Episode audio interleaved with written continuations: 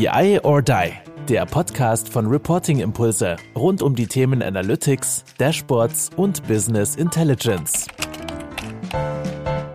Hallo zusammen zu einer weiteren Folge von unserem Podcast BI or Die. Heute habe ich wieder einen großartigen Gast dabei und dieser Gast heißt Dr. Boris Michel. Du bist Head of Sales bei Inform Data Labs. Ich freue mich, dass du da bist. Servus Kai, ja, freut mich. Danke für die Einladung. Ähm, ja, und grüße euch alle da draußen. Ja, ja perfekt. Ähm, ich meine, äh, Servus hatte ich schon ein bisschen verraten. Also Münchner Region ist wahrscheinlich äh, deine Heimat und äh, der eine oder andere weiß ja auch, wir sind bei der BI or Die on Tour. Wir waren jetzt schon in München. Wir haben es leider tatsächlich äh, versäumt, und, uns dort zu treffen.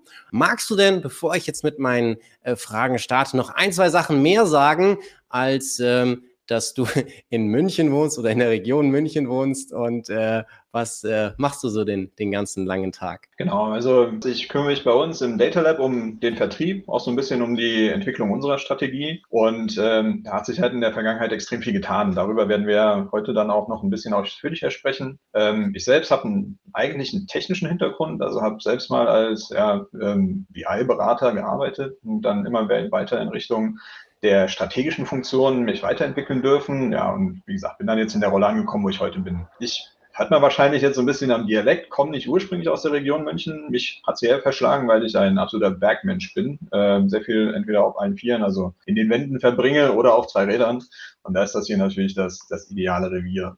Genau. Also macht sich aus meiner Sicht auch extrem sympathisch, aber äh, ich muss fairerweise sagen, dadurch, ähm, dass wir jetzt auch äh, mit zwei Mädels unterwegs sind, ist das natürlich etwas eingeschränkter, zwar in der Kraxe oder dann irgendwie im Anhänger, aber naja, dann doch nicht mehr ganz so fulminant unterwegs, äh, wie das vielleicht noch vorher der Fall war. Aber München ist natürlich da ein super, super geiler Standort. Gut, aber wir wollen ja nicht über Freizeitaktivitäten, sondern ich habe tatsächlich äh, mir wieder fünf Fragen für dich überlegt und ich weiß, diese erste Frage ist natürlich so ein bisschen schwer, da wirklich eine echt eine gute Aussage zu machen. Aber ich weiß, du hast ja da auch einen sehr, sehr hohen Erfahrungsschatz. Wie würdest du denn in Unternehmen aktuell einfach so ein bisschen ja, dieses Data Mindset einschätzen oder den Reifegrad, den die Unternehmen so im Analytics oder im Data Analytics Umfeld haben?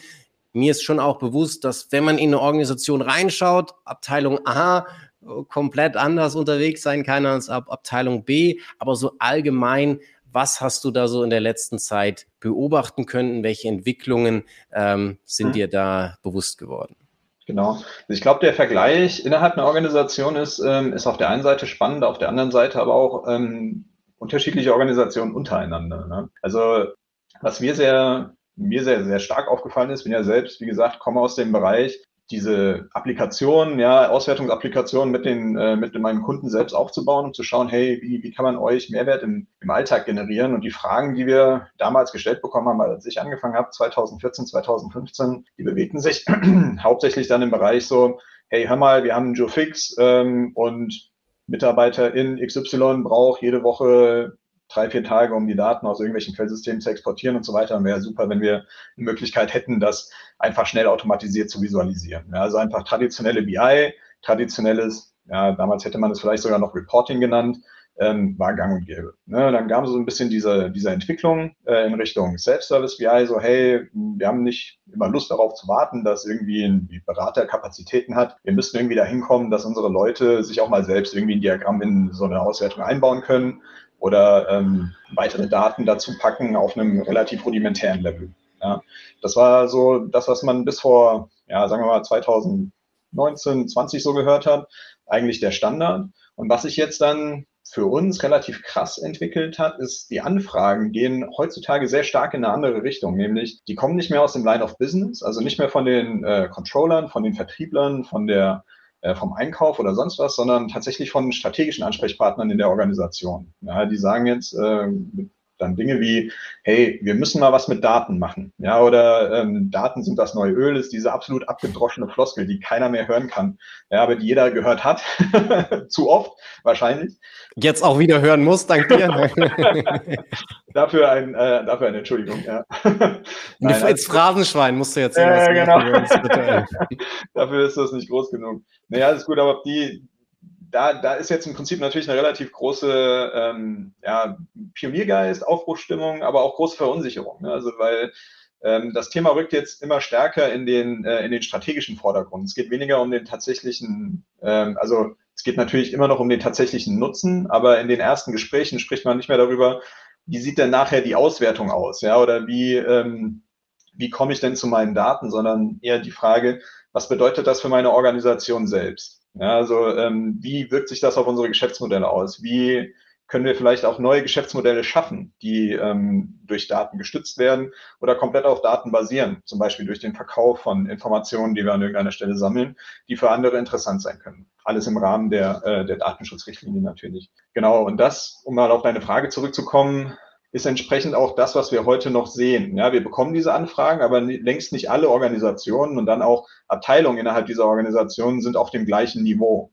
Manche sind noch relativ früh, ja, auf dieser, ja, wir, wir brauchen eigentlich nur eine Auswertung Level, ja. Andere sind dann auf dem, ja, wir haben ein paar Cracks im Team, die sollten vielleicht selbst auch irgendwie Dinge tun und auch so, hey, wir brauchen eine übergeordnete Strategie, die uns ähm, auf unsere Unternehmensstrategie einzahlende Mehrwerte auf Grundlage von Daten generiert und dafür brauchen wir Verständnis. Ja, also wie muss eine Infrastruktur aussehen, die ein solches Leben ermöglicht? Wie sieht eine Kultur aus, in der sich die Menschen bewegen, die ähm, nicht nur Auswertungen machen müssen, sondern auch Auswertungen machen wollen. Ja, und all diese, ähm, all diese Fragestellungen. Ja, also das heißt, ich würde gar nicht sagen, dass es da unterschiedliche Stati gibt, sondern es ist ein Spektrum. Ja, und unterschiedliche Organisationen sind an unterschiedlichen Stellen dieser Reise. Und das macht es für uns mega spannend, ja, weil wir extrem viele vielfältige äh, Unterhaltungen und, äh, und Gespräche heutzutage führen, die halt genau auf diese Themen einzahlen.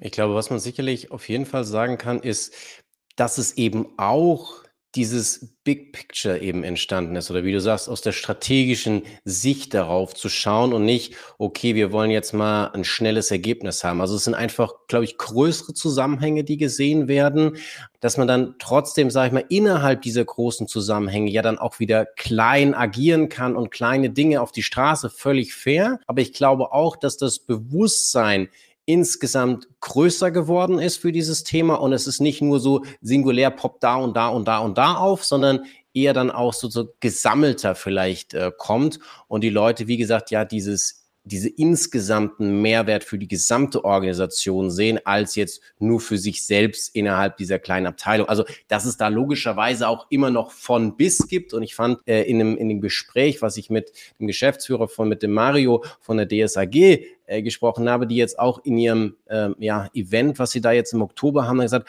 auf der Suche nach Erfolg, wo die dann wirklich gesagt haben, na ja, für jedes Unternehmen ist Erfolg anders definiert. Und der eine, sagen wir, ist vielleicht bei den ersten zehn Prozent, ist aber mega wichtig, dass er trotzdem diesen Weg eingeleitet hat oder diese Journey begonnen hat. Und auf der anderen Seite gibt es natürlich auch welche, die, die optimieren die letzten zehn Prozent, wie auch immer das jetzt dieser Reifegrad oder dieses Spektrum dann definiert sein mag. Und jeder muss für sich, und aber alles ist, glaube ich, völlig in Ordnung, solange du halt dieses übergeordnete, es stiftet Mehrwert für meine Organisation und ich mache es nicht einfach nur keine Ahnung, weil ich denke, ich brauche jetzt irgendein Datenprodukt, ähm, weil jetzt, keine Ahnung, wie du vorhin gesagt hattest, äh, Jahresabschluss ist oder irgendwas halt gerade ansteht, sondern dass ich mir halt schon ein, zwei Gedanken mehr machen sollte, damit es ganzheitlich, wie gesagt, diesen Mehrwert für die Organisation stiftet. Mhm. Was wir da beschrieben oder was du da beschrieben hast, ist ja, keine Ahnung, das kann man einen Prozess, ich habe jetzt schon mal wieder Journey genannt, Datenreise hatten wir ja auch mal mit dem Erik Povens diskutiert. Transformation wahrscheinlich auch äh, nicht, äh, nicht wenige Unternehmen, die das so nennen. Aber was glaubst du denn, ist denn wirklich die Voraussetzung, damit Unternehmen sich auf diesen Weg wirklich begeben können, dieses Große und Ganze zu sehen oder die Kultur, die du ja auch schon angesprochen hast, also dass die Leute nicht nur, oh Mist, der Boris hat jetzt gesagt, ich muss diese Auswertung machen, deswegen mache ich die jetzt, sondern dass das aus mir heraus selbst kommt. Hm. Ja, das ist ein, äh, ein relativ komplexes Thema eigentlich, ne? weil du, also wir, wir sprechen von Menschen, die schon ein, ein Tagesgeschäft haben. Ne? Also die haben in der Regel schon acht Stunden Jobs und jetzt kommt jemand und sagt, hey, pass auf, dein Leben wird viel besser, wenn du jetzt anfängst, äh, dich auch noch mit Datenanalyse zu beschäftigen, um viel bessere Entscheidungen treffen zu können. Und ähm, die typische Reaktion von Menschen ist dann in der Regel erstmal so ein bisschen schon wieder was Neues, wieder was, äh, worum ich mich kümmern muss. Und ähm, das führt dann in der Regel erstmal zu, zu Ablehnung. Ja, würde es bei mir auch, weil ich bin auch niemand, der, ähm, äh, der sich chronisch langweilt, ja, sondern äh, versuche halt oft äh, Dinge auch zu optimieren in meinem Alltag und ich muss halt verstehen, was die, was die Mehrwerte dafür sind oder was die Mehrwerte dabei sind. Ich verfolge oder finde den Ansatz äh, von diesem Law of Diffusion of Innovation relativ gut. Ne? Äh, das sagt dir vielleicht was. Ne? Das sagt ja im Prinzip, du hast innerhalb eines ähm, äh, einer, einer Durchdringung, einer Innovation, also gefährlich jetzt in dem Zusammenhang mit Innovation, von Innovation zu reden, Thema, was es seit 40 Jahren gibt. Ja. Aber an der Stelle ist es ja trotzdem was Neues für Menschen. Ja. Und es gibt die Early Adopter, die oder die Innovators, die halt relativ früh auf so einen Zug aufspringen, die Early Adopters, die dann halt sehen, okay, das ist jetzt schon mal was, was mich nicht in die Luft jagt, äh, da mache ich mit. Ja, die haben im Prinzip, bringen die eine intrinsische Motivation mit, sich mit neuen Dingen zu beschäftigen, ja, was Neues auszuprobieren, die brauchen nicht unbedingt die Erfolgsstories von anderen, weil die sehen irgendetwas in dem Angebot und ähm, leiten daraus für sich selbst einen Mehrwert ab. Und den wollen sie dann entsprechend realisieren. Ja, und dadurch ähm, hast du dann Menschen, die relativ früh anfangen, sich auch mit solchen Themen zu beschäftigen. Dann kommt ja bekannterweise die Early Majority und die brauchen halt diese äh, Erfahrungen, die die Early Adopters machen. Ja, die müssen halt sehen, okay, das funktioniert, äh, mir brennt nicht die Hütte ab, es ruiniert mir auch nicht meinen schon un unter Umständen relativ vollgepackten Alltag. Ähm, ja, und dann die Late Majority und die Laggards. Das, ähm, wie gesagt, ist ja im Prinzip so diese Diffusionskurve.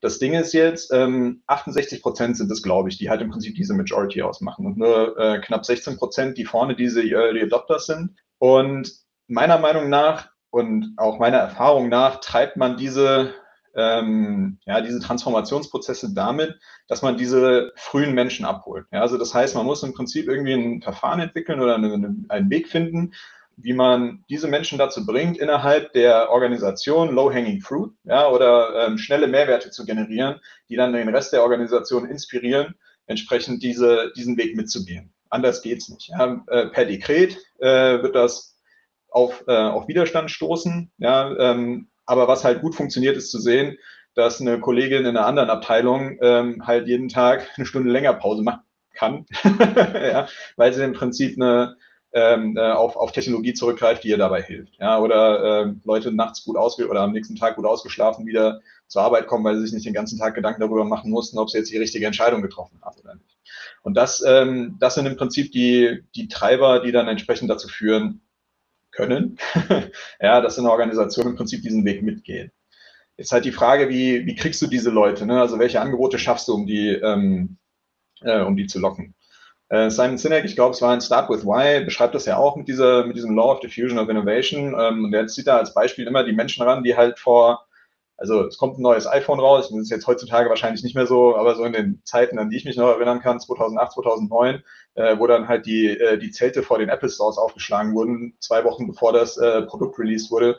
Das sind halt diese Early Adopter. Ja, die, die, die wollen das, die brauchen das, die, ähm, die müssen damit ran. Und er sagt halt, um diese Early Adopter zu finden. Also zu sagen, hey, wir machen jetzt hier ein Event, es kommt ein Kickoff-Event, wir, ähm, wir gehen auf eine neue Reise, wir wollen äh, versuchen halt unsere Organisation zu transformieren, wir brauchen ein paar Menschen, die uns helfen, ähm, den, den Mehrwert darzustellen, dann kriegst du ja die unterschiedlichsten Menschen. Ja, du kriegst diese Early Adopter, du kriegst ein paar Leute, die verstanden haben, da gibt's Pizza und Bier oder Kaffee und Kuchen oder was weiß ich was und tauchen deswegen auf. Und es gibt halt auch diese, die denken, oh Gott, schon wieder was Neues, oh Gott, da muss ich hin äh, und so weiter. Ja, so, und jetzt ist halt die Frage, wie separierst du jetzt die einen von den anderen? Und ähm, er sagt halt, du musst genau diesen, diesen Zustand herstellen. Mach's schwierig, ja. Halte diese Veranstaltungen an einem Wochenende. Ja, da kommen halt wirklich nur die, die, die auch Bock haben, die auch Bock haben, zu Hause die Diskussion zu führen. ja, warum sie jetzt am Wochenende da zu so einem Event gehen. Ja, schalte da irgendwie einen, äh, einen Auswahlprozess vor. Ja, irgendwie ein bisschen Reibung erzeugen, damit, äh, damit das halt nicht einfach nur die, die Leute, die eh überall hingehen, mit einsammelst, sondern halt wirklich die, die, die Bock haben, sowas zu treiben. So, und wenn du die in einem Raum hast und mit denen dann gemeinsam diese Projekte angehst, dann haben die auch kein Problem damit, abends mal äh, vielleicht eine halbe Stunde länger oder eine, ein bisschen Zeit extra zu investieren, um, ähm, äh, um Dinge auszuprobieren und äh, sich selbst das Leben leichter zu machen. Die Ergebnisse, die dabei rauskommen, werden dann helfen, den Rest der Menschen mitzureißen. Und wenn du jetzt nochmal, ich meine, jetzt ist das ja alles so ein Stück weit natürlich auch aus der, aus der Theorie abgeleitet und ja, so die Hürden dann vielleicht für den einen oder anderen aufzubauen. Ich muss ja diese Leute irgendwie finden, die so wirklich Bock haben, in Anführungsstrichen, ja. oder äh, die dann äh, gemäß dem Modell die Early Adopter sind. Ähm, kannst du nochmal so ein paar Beispiele vielleicht auch aus ja, den Unternehmen, die du ja auch schon betreut gesehen hast, mit denen du sprichst. Was sind da so, sag ich mal, ja, gute Methodiken, gute ja, Dinge, die ihr da immer wieder anwendet, wo ihr sagt, okay, ich will jetzt sozusagen genau die Beschleuniger finden, die will ich identifizieren und ich sage mal eher die Verhinderer äh, bisschen wegdrücken sozusagen. Ja, also in der, ähm, in der Praxis ist es so, wenn wir, wenn man im Prinzip eine ähm, Menschen gefunden hat, ähm, geht es ja im Prinzip um das Thema, wie finde ich jetzt Use Cases, die ich mit diesen Menschen umsetzen kann, die helfen, dann entsprechend diese Mehrwerte zu generieren, die auf der einen Seite vielleicht helfen, auch auf der auf der Management-Ebene äh, weitere Ressourcen frei zu machen und auf der anderen Seite natürlich dann auch die ähm, ja, diese diese Leuchtturmprojekte, sagt man ja, glaube ich, ne, das Phrasenschwein wieder füttert, äh, zu ähm, zu erzeugen, die, ähm, äh, die diese Mehrwerte dann entsprechend auch, auch tangierbar machen. Ja da lohnt es sich dann entsprechend in, äh, in vernünftige, äh, konzeptionell, konzeptionell gut ausgearbeitete Workshops zu gehen, wo man äh, genau diese, diese Use Cases identifizieren kann. Ne, also wie finde ich jetzt innerhalb meiner Organisation die Projekte, die es sich lohnt umzusetzen, die halt, also wir spannen dann meistens so eine Value gegen Aufwand äh, Matrix auf. Ja, also zumindest ist das dann halt im Prinzip das Projekt, nachdem man mal dieses, äh, dieses Brainstorming gemacht hat.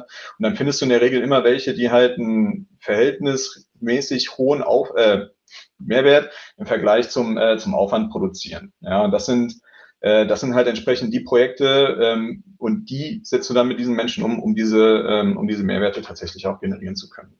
Ja glaube, ich bin ein bisschen, ein bisschen abgedriftet. Deine Frage ging ja, glaube ich, eher so ein bisschen in Richtung der, ähm, des, des Filterprozesses. Ähm, wir haben gemerkt, dass, also in der Regel hast du ja einen Touchpoint innerhalb der Organisation, ja, an der ähm, die Person, das kann schon ein Head of BI sein, sollte es den geben, ein CIO, oft hängen ja diese ähm, äh, BI-Teams auch innerhalb der, der CFO-Organisation. Ähm, die Menschen kennen in der Regel die Leute auch schon, die öfter mal nach Dingen fragen. Ja, also so, hey, ähm, ich bräuchte mal eine Auswertung XYZ. Ja, also ähm, ich bin im, im Einkauf unterwegs, hast du nicht irgendwelche Daten hier? Ich möchte gerne mal herausfinden, welche Lieferanten können wie, bla bla bla. Also das ist halt dann so ein bisschen dieses Thema strategischer Einkauf, ja. Und dann hast du innerhalb der, des, des strategischen Einkaufs auch Menschen, die nach Daten fragen. Ja, also die wollen dann im Prinzip schon wissen, so, hey, ähm, ich, wir wissen sowas doch, wir haben das doch irgendwo stehen, können wir da nicht irgendwie ran und so weiter. Ja. Das sind die Empfehlungen, die du dir dann abholst, wenn du solche solche Projekte machen gehst und dann willst, und dann kannst du halt schon direkt auf diese, auf diese Personen zugehen. Alternativ gibt's halt wirklich die Möglichkeit, solche Kick-Off-Events zu machen und einfach zu schauen, okay, wer taucht da auf? Auch hier kannst du natürlich dann diesen ja, theoretischen Weg gehen, dass du sagst, okay, wir machen äh, wir machen es schwierig und ähm, finden dann von vornherein schon äh, schon Menschen, die überhaupt dazu bereit sind, ein kleines Opfer zu geben, um hier äh, um hier loszugehen. Ähm, oft hast du aber trotzdem auch hier die Möglichkeit natürlich dann mit mit deinem Champion oder dem Team der Champions innerhalb der Organisation darüber zu sprechen, hey, sagen dir diese Namen was? Ja, sind das Menschen, wo, wo findet man die normalerweise? Ähm, und ja, sind das Innovatoren, sind das Menschen, die halt Lust haben, neue Dinge auszuprobieren? Ähm, und die äh, sind die auch an Positionen, wo wir mit denen entsprechend diese Mehrwerte auch heben können. Du hast jetzt genau die Position ja auch schon ein Stück weit jetzt mal angesprochen gehabt. Ähm, ist es denn schwieriger oder einfacher, wenn diese Innovatoren, Champions, Early Adopters im Management sitzen oder weiter unten? Also so diese klassische Frage, ist es, sag ich mal, es wird vorgelebt und dadurch ziehen alle mit oder es kommt eher sozusagen von, von bottom up äh, die Initiative? Was sind da so deine Beobachtungen? Hm. Also die, die Antwort ist, wie immer, sowohl als auch. ähm, also es gibt ja, ich weiß nicht, ob du diesen Begriff kennst, HIPPO, Highest, per, Highest Paid Person's Opinion. Das ist halt natürlich schwierig, ähm, wenn du in einem Meeting hockst und hast halt einen Haufen Menschen, die arbeiten datengetrieben äh, an unterschiedlichen Problemstellungen, wollen irgendwie äh, sich, einer, sich einem Problem und einer Lösung oder einem Problem annähern und eine Lösung finden. Äh, und am Ende legt dann irgendwie der, der Mensch mit dem Anzug das Handy weg ja, und sagt, nee, wir machen so. Ja. Und das ist, äh, das ist problematisch. Ne? Also das, das würde diese Initiativen extrem stören, wenn nicht zerstören. Ähm, umgekehrt geht's aber natürlich auch nicht, wenn du ähm, versuchst jetzt top-down so eine Veränderung durchzupressen. Ja, Also du brauchst eine, ähm, eine Leading Coalition, also Management Buy-in, weil du musst, brauchst Ressourcen. So, so Projekte, solche Dinge sind natürlich nicht ähm, A, kein Selbstzweck und B auch ja, aufwendig. Ne? Also im, im, im besten Fall kostet es nur Zeit, aber in der Realität kostet es halt Zeit und Geld. Und das heißt, das muss irgendwo herkommen. Das heißt, es muss jemanden geben, der davon überzeugt ist, dass es sich lohnt, diesen Weg zu gehen brauchst aber auch Menschen, die später halt in der, ähm, in der Umsetzung helfen, ja, oder in der Anwendung sind, die halt auch das Business verstehen, die auch anfangen, dieses, diese Themen ins Business einzu, einzubeben. Und wie gesagt, per Dekret kann sowas funktionieren, wird aber nicht nachhaltig funktionieren, weil wir müssen halt von dem Müssen ins Wollen kommen. Und dafür muss halt jeder für sich selbst verstehen, was das, ähm, äh, was das für sich selbst bedeutet äh, und welche, welche Möglichkeiten dadurch entstehen, Daten in den Alltag zu integrieren. Wie gehst du mit klassischen Verhinderern um? Also wie schließt du sie aus oder wie äh, parkst du sie zwischen, damit du wirklich, sag ich mal, den Fokus auf denjenigen hast, die ja auch das Unternehmen, die diesen Mehrwert generieren wollen, die ja dann auch mit dir das Projekt sozusagen zum Erfolg bringen, wo es ja dann auch, wenn man von extern reinkommt, natürlich auch wirklich Spaß macht, mit denen zusammenzuarbeiten. Hast du da noch ein paar Tipps? Ähm, also es ich habe lange Zeit auch als, als Pre-Sales Solution Architect gearbeitet und muss ganz ehrlich sagen, das war immer ein, eins meiner größten Erfolgserlebnisse war nicht äh, die Lösung für ein Problem, das ich halt ähm, als Pre-Sales dann technisch realisieren sollte, vorzustellen, sondern lächeln von das Gesicht von dem oder der zu bekommen, die am Anfang überhaupt keinen Bock hatte, damit zu machen. Ja? Und der einzige Weg, den ich kenne, diese Menschen zu überzeugen, ist, ähm, ihnen zu zeigen, dass es tatsächlich einen Mehrwert für sie bietet. Ja? Und ähm, Störer muss man aus dem Prozess ausschließen, muss sie aber später mitnehmen. Ja, also das heißt, ich ähm, muss mich auf die Menschen äh, konzentrieren, die mir helfen, entsprechend an der Lösung zu arbeiten, die mir vielleicht auch zeigen, offen mit mir umgehen, gut kommunizieren und, äh, und helfen, die, äh, den Prozess in der Organisation zu tragen. Aber ich muss natürlich später dann auch so viel positive, ähm, äh, so viel positive Ergebnisse. Ich hätte jetzt fast Energie gesagt, aber das ist so ein bisschen das, was ich sagen will. Ne? Es muss halt diese Begeisterung da drin, äh, da drin erzeugt werden, die auch, ähm, auch die Zweifler dann mitnehmen es, es gibt keine Möglichkeit, keine also ich habe noch keine gefunden, ja, äh, keine argumentative Möglichkeit, diese Menschen davon zu überzeugen, dass ähm, das, wovon sie vollkommen selbst überzeugt sind, dass es nicht gut ist oder nicht funktioniert, mit Reden funktioniert das nicht. Ja, oder ich habe es zumindest nicht hinbekommen. Ähm, gibt vielleicht andere, die das besser können. Aber in der Regel funktioniert nur Ergebnisse zeigen. Ja, beweisen, dass es funktioniert. Denn es ist immer noch nicht garantiert, dass der letzte äh, Mensch, der keinen Bock darauf hat, äh, mitzieht. Aber ja, ähm, der, der Oliver Biel ähm, äh, sagt es ja immer, ich glaube, ihr kennt den, äh, kennt den auch relativ gut. War ne? auch immer hier im Podcast. Echt, ja. Äh, wer nicht mit der Zeit geht, geht mit der Zeit. Das klingt relativ drastisch, aber ich sag mal, wenn eine ganze Organisation den Weg gegangen ist äh, und sich entschieden hat, halt Dinge anders zu tun und ähm, man selbst hat da irgendwie keinen Zugang zu oder möchte keinen Zugang dazu finden, dann passt halt irgendwann man selbst auch nicht mehr zum ähm, äh, zur Organisation, so hart das klingt. Ja? Aber das ist, ist, ist, ist halt einfach der, der normale Lauf der Dinge. Ja? Aber ich glaube, man muss auch genauso hart argumentieren, weil ja. wenn du von Anfang an aus unserer Perspektive auch das so aufweichst und versuchst, alle mitzunehmen, dann bist du in der Endlosschleife und dann diskutierst du nur noch oder verteidigst dich und die Leute, die jetzt wie diese Early Adopter, die Champions, die Leute, die wirklich Lust haben, mit dir das Ding voranzubringen, die werden ausgebremst. Und dann ja. finde ich, ist es für alle Seiten, insbesondere auch für, für einen selbst, der jetzt vielleicht als Externer, der mit, mit Energie, mit Motivation reinkommt, sich dann freut, hey, da gibt's auf der anderen Seite Leute, die, die spiegeln dir das auch, die wollen da ähm, mit dir loslaufen und dann halt wirklich ganz konsequent sagen, okay, wir haben die identifiziert, die haben Bock, mit denen machen wir das. Natürlich dürfen wir die anderen nicht komplett vergessen, ja, auch völlig fair. Ist mir auch klar, dass das in der Welt nicht funktioniert, zu sagen, okay, tschüss, weg, ja. Also je größer das Unternehmen, desto mehr Politik ist da ja auch immer logischerweise notwendig. Aber eben zu sagen, wir lassen uns bei den ersten Ergebnissen, bei den ersten Resultaten einfach nicht von diesen Verhinderern aufhängen, weil auf ähm, sozusagen irgendwie, äh, was sagt man dazu? Äh, behindern, ja, weil sonst wird es nie zum Erfolg. Und wenn wir dann diesen Erfolg haben, dann haben wir zumindest die Chance, es den Leuten zu erklären und dann für sie auch persönlich greifbarer zu machen oder dass sie dann sehen, ah, okay, ich habe das vielleicht jetzt auf einer abstrakten argumentativen Ebene nicht mitbekommen, welche Mehrwerte das für die Gesamtorganisation bringt. Aber ich habe jetzt gemerkt, du hast vorhin so diese, diese Menschen genannt, die jetzt vielleicht eine Stunde länger Mittagspause machen können oder ähm, nicht, so, nicht so angestrengt dann durch den Tag gehen aber diese Sachen dann jedem Einzelnen sozusagen, wenn die ersten Results da sind, das zu uns vermitteln, ich glaube, das ist der einzige Weg. Aber wie gesagt, brauche es ganz am Anfang aus meiner Sicht eben auch diese, diesen Mut, Leute da auch auszuschließen oder sich nur auf eine bestimmte Gruppe zu konzentrieren. Ja, absolut. Also es ist wichtig, dass man an ein, in einen Zustand kommt, in dem man die meisten Menschen mitnehmen kann. Ne? Weil also es bringt jetzt natürlich nichts äh, zu sagen, okay, wir, wir tauschen jetzt 60, 70 Prozent der Menschen gegen welche aus, die Bock haben, mit Daten zu arbeiten. Dann ist an, der, an dem Projekt fundamental was falsch. Ja? Oder an dem gesamten Vorhaben. Habe ich noch nicht erlebt, aber in der Regel sollte es natürlich so sein, dass ähm, den, wie gesagt, diese 68 Prozent, die, diese Majority, die Mehrheit halt entsprechend auch versteht, okay, ich, ich sehe diese Mehrwerte, ich verstehe diese Mehrwerte, die, die bringen jetzt vielleicht nicht mir, unter Umständen gar nicht mir persönlich direkt etwas, aber es trägt halt zum Erfolg der Firma und damit halt auch zu meinem Erfolg äh, nachhaltig oder langfristig bei. Und ähm, ist genau wie du sagst. Ja, also die ähm, ein paar wirst du immer verlieren unter Umständen, ja, und das ist auch okay.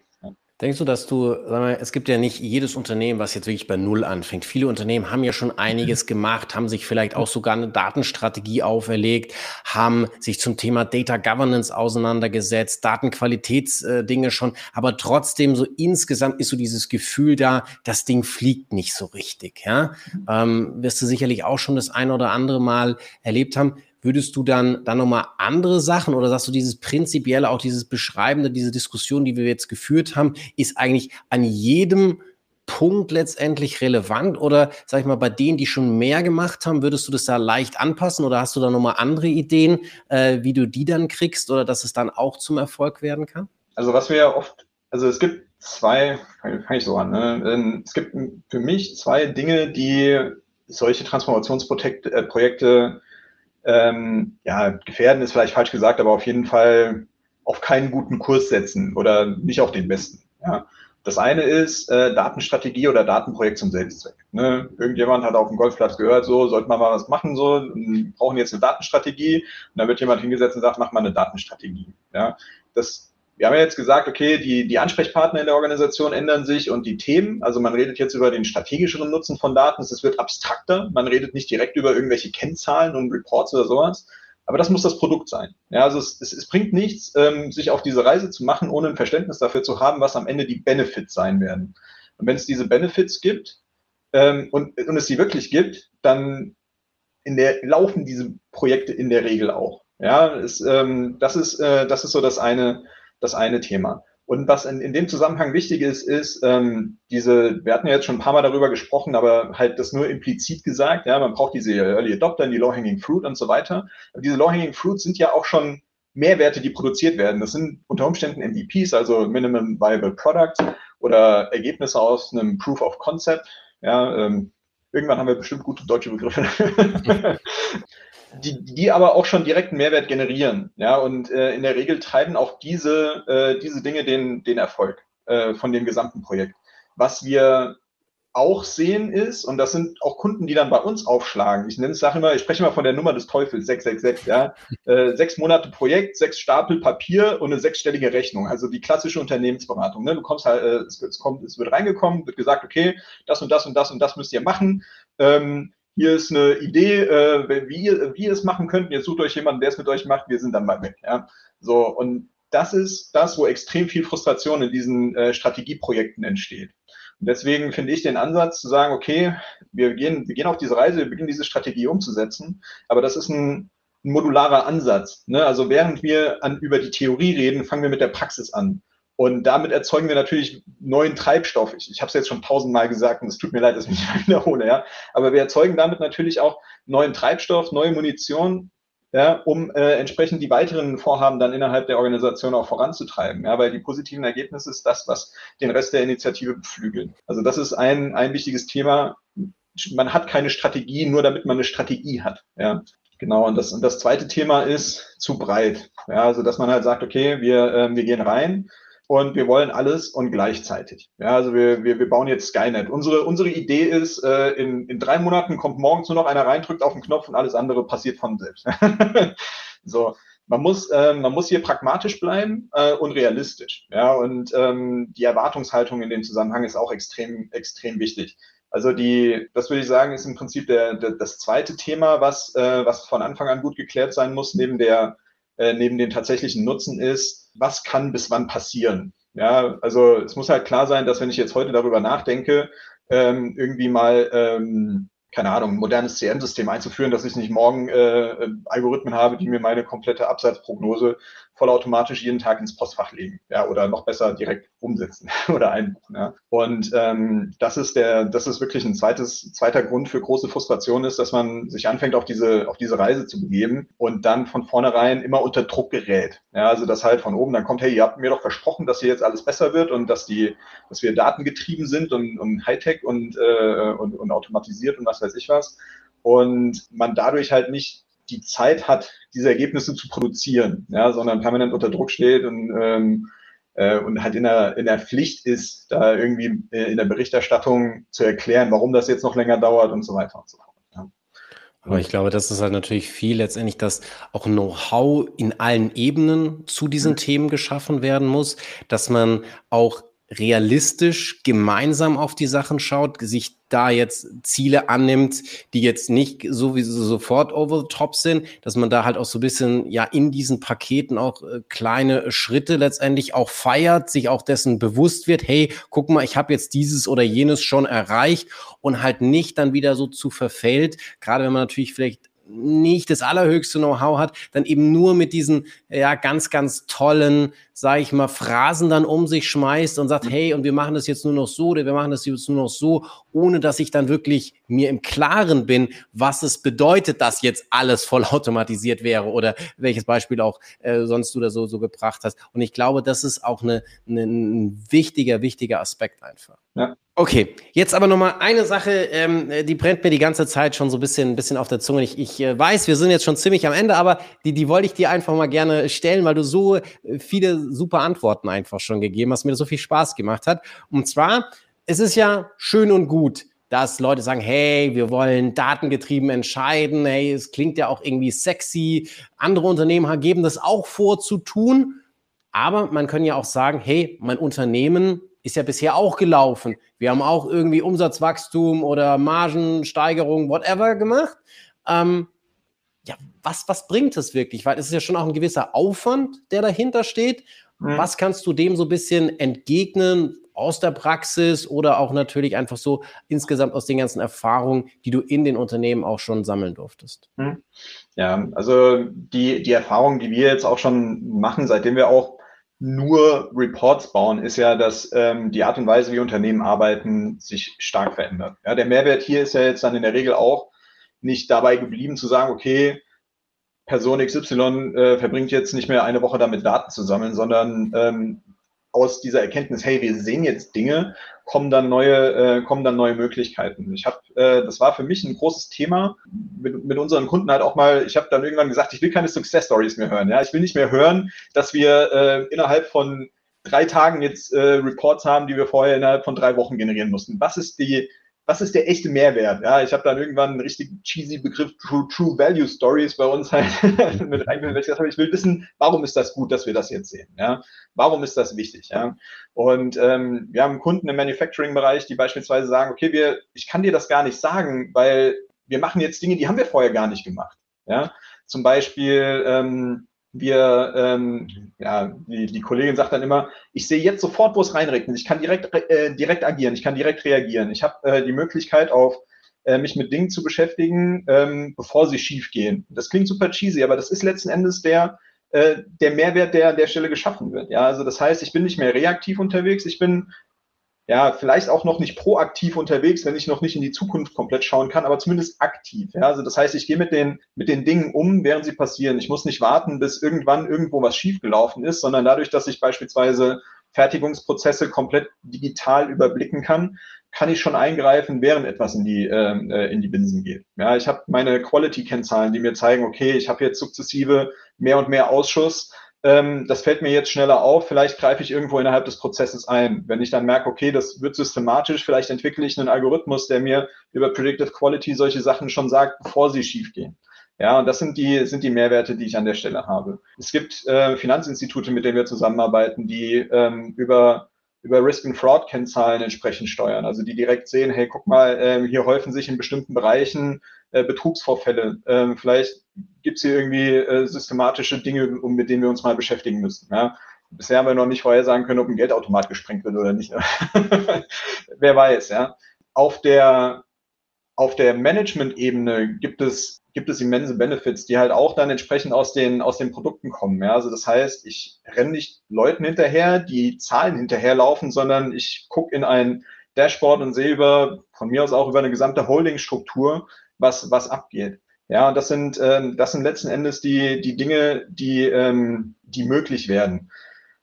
Was sagen wir jetzt zu Organisationen, die sagen, ja, aber es läuft doch, ich, geht auch so, ja, ich, ich habe halt ein paar Reports, wir haben ja ein BI-Tool, warum soll ich jetzt äh, darüber nachdenken, wie sich das auf meine auf mein Unternehmen auswirkt? Warum soll ich anfangen, eine Strategie zu entwickeln, die eng mit meiner Unternehmensstrategie verwoben ist? Ja?